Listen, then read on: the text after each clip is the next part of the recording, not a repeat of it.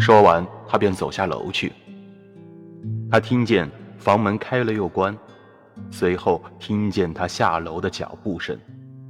他心想：“我发誓，我一定要让他出门去做一次旅游。不管怎么说，我一定要想个巧法，把这事儿办了。找理由也得找到个切合实际的。看来我是只能一辈子这样了。我一定得想些办法，可千万不能因为这个。”而毁了他的一生，毁了他的一切。虽然就现在看来，他倒是一直好好的。其实单论他的体质，也不见得怎么样。说好，也好的很勉强。只是每天能保持没什么病痛。不过看起来他还过得挺有劲的。他听见他上楼的声音了。